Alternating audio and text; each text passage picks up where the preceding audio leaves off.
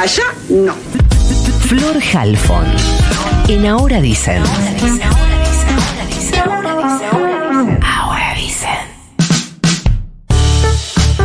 Contamos hace unos días que se hacía la quinta cumbre de salud mental en la Argentina. Eh, se hacía por primera vez en Latinoamérica.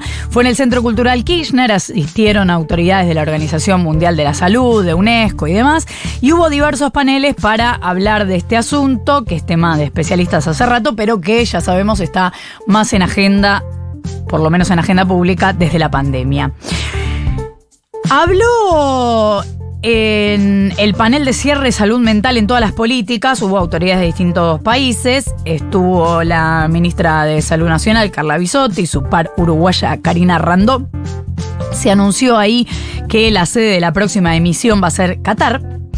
Y lo que dijo Bisotti es que en salud mental es necesario expandirse hacia lo que ella llama nuevos desafíos y que eso se hace con una forma colectiva y empática. Parece un decir, pero efectivamente en la lógica de este gobierno, en las reformas o actualizaciones de la ley de salud mental, está esta lógica de pensar en una construcción colectiva y empática porque lo que venía pasando era que se pensaba en los pacientes de salud mental de una forma, parece una obviedad, pero de una forma no empática. Entonces se podía pensar en, sí, cerralo acá, llévalo allá, como si efectivamente no fueran personas. Entonces ahora se está pensando en una lógica de perspectiva de derechos humanos.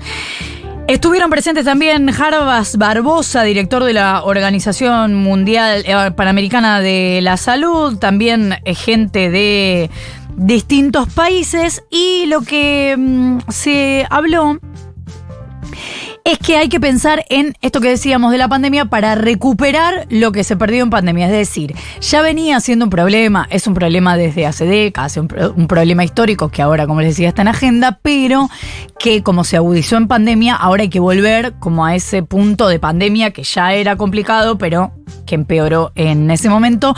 Entonces decían desde la Organización Panamericana de la Salud que hay que enfatizar la importancia de salud mental en las políticas que hay que incluir a las juventudes y personas mayores y que hay que, casi como en todas las problemáticas, aumentar la inversión.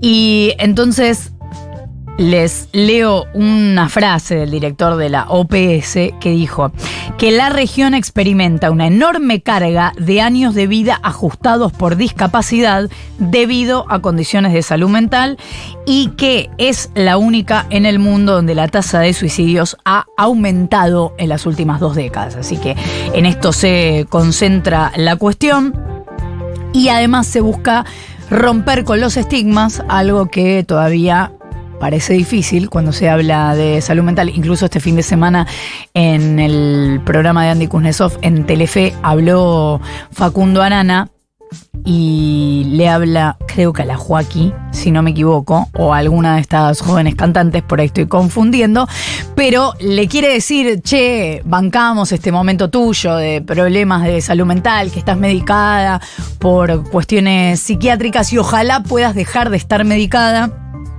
y aparece, todo esto tiene un montón de tendencias todas divididas. Entonces aparecían quienes lo criticaban por haber dicho eso porque decían no estigmatizar a la gente que está medicada, porque en definitiva la medicación puede solucionar un montón de problemas. Bueno, la cuestión es que este tema está en agenda, pero todavía evidentemente hay mucho para conversar. Insisto, la nueva cumbre de salud mental será en Qatar, pero esta por primera vez se